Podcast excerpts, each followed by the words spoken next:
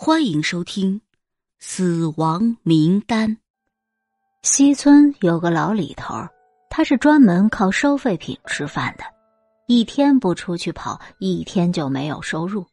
可这些日子他身体不好，老犯病，出去少了。他也知道，这收废品的人多，你不去收，钱就让别人赚去了。他收废品不仅养家糊口，而且还供养了一个儿子上大学。于是他的病刚好一点儿，他又走村串户的到处收废品。村里人见他这样子，都说收废品就是在淘金。这一天，老李头把刚收上来的废品倒在了后院，然后专心做着整理工作，分分类，边分边清理。对老李头来说，这就是在淘金。他对那些旧书刊杂志特别的感兴趣，每次都要一页儿一页儿去翻，然后去抖开。那是因为他在这里面尝到了甜头，经常会从里面翻出一些钱来。不管钱多钱少吧，这常给他带来意外的惊喜，有时比他收一个月的废品还要强。做这事的时候，老李头特别的认真，不会放过任何一个可疑的细节。这不，老李头眼睛一亮，从一摞报纸中，他发现了一本又旧又黄的书，拾过来一看，原来是一本老黄历，乡下人叫通书。按老李头的经验，这里头肯定藏有东西。他一页一页快速的翻着，果然。藏着东西的那一页马上就显露出来了，他拿出来一看，是一张折叠了的又旧又黄的牛皮纸。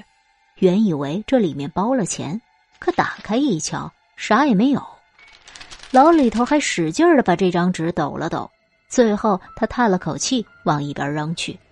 刚扔下，他嘴里又喃喃的念叨起来：“这人呐，吃饱撑的，把这破牛皮纸藏这干嘛呀？”念叨着念叨着，他不甘心呢，于是他又把这张纸给捡了回来，翻过来翻过去的仔细翻看，这才发现，牛皮纸的上面写了一串人的名字，他一二三四五这么往下数着，竟然有二十多个人，这么多人名字，是份啥名单吗？老李头好奇的一个个的往下看去，突然。李全友三个字跳入了他的眼帘。亚克，这上面怎么会有我的名字呀？老李头有点纳闷了。难道是同名同姓？他正愣着，村后的张天师进来了。张天师这个人吃了没事最大的爱好就是串门子。他串门不白串呢，他要去了哪家，那哪家就准有点什么事儿。要不大家怎么给他取外号叫张天师呢？那是说他知晓天事，说这世上的事儿没有他不知道的，天上的事儿他也知道一半，地下的事儿他全知。他能掐会算，赚的就是这个钱。老李头生病的时候，张天师没少跑过他家。这不，他一进门就开始嚷嚷：“老李头，我没猜错的话。”今天准是收到什么宝贝吧？还宝贝？老李头摇了摇头，叹了口气说：“嗨，老通书一本。老通书里面就没藏着什么东西？有什么？这里边夹有这么一张旧牛皮纸，全是写的人的名字。是家谱？不是，这上面还有我的名字呢。还有你的名字。”张天师接过了牛皮纸，低头那么一看，脸色陡然就变了，手上拿着的东西就像是有瘟疫似的，他赶紧就把它扔了，使劲拍了拍手，还在衣服上用力擦了擦。哎呦呦呦，哎呀，可可别给我沾上了这倒霉的霉气呀！这上面有倒霉的霉气。老李头见张天师那般模样，有些奇怪了。张天师转身要走，老李头赶紧把那张牛皮纸又捡了起来，一把扯上了张天师，问他：“张天师，这上面到底有什么呀？”张天师是皮笑肉不笑，哼，现在知道你为什么老犯病吧？老李头一惊：“这，这跟我犯病有什么关系啊？当然有，哼，关系啊，还大着呢。张天师又鬼魅的一笑。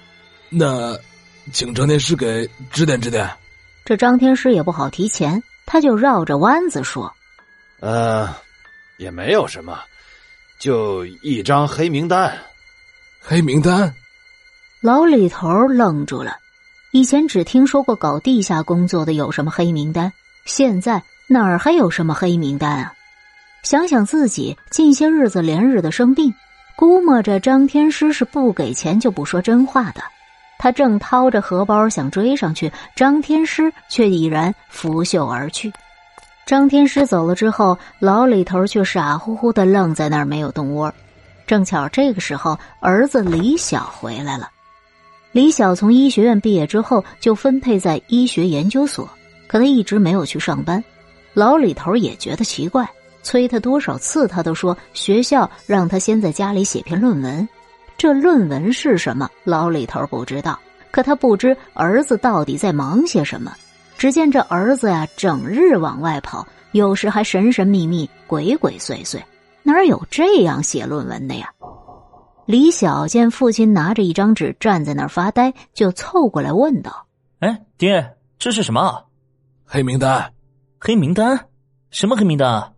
李晓感兴趣了，他说：“让我看看。”李晓从父亲的手上拿过了这张牛皮纸，他仔细的在看着这份黑名单，只见他一个个的往下念叨：“赵富贵、赵富来、王家宝、李全。”当念到这里时，李晓戛然止住了。老李头注意到了儿子的表情，忙问：“这是什么黑名单呢？”李晓摇了摇头说：“不知道。”那上面咋有我的名字呀？嗨，同名同姓的多着呢，这有什么好奇怪的？说着，李晓拿着那牛皮纸就朝房间里走去。哎，老李头奇怪了：“你，你这是拿到哪儿去啊？”爹。你收你的废品吧，这跟你也没什么关系。没关系才好嘞，就怕有关系。儿子把那张黑名单拿进屋之后，老李头一直放心不下，因为他听张天师说过，这牛皮纸上不仅有股子霉气，而且同自己犯病还有着什么关系。他知道张天师虽不是什么大天师，但他说的话在村里还是挺灵的。儿子年纪轻轻的。可别让他沾上了这股子霉气。想到这儿，老李头朝儿子的房间走去。走着走着，他的脚步又缓了下来。老李头心想：“臭小子，整日鬼鬼祟祟的，不知道在做些什么，何不偷偷的探个究竟？”于是，老李头轻着脚步朝儿子的房间猫去。来到儿子房间的窗口，他好奇的从缝隙里朝里看。真是不看不知道，一看吓一跳。只见儿子用另一张纸把牛皮纸上的黑名单抄了下来。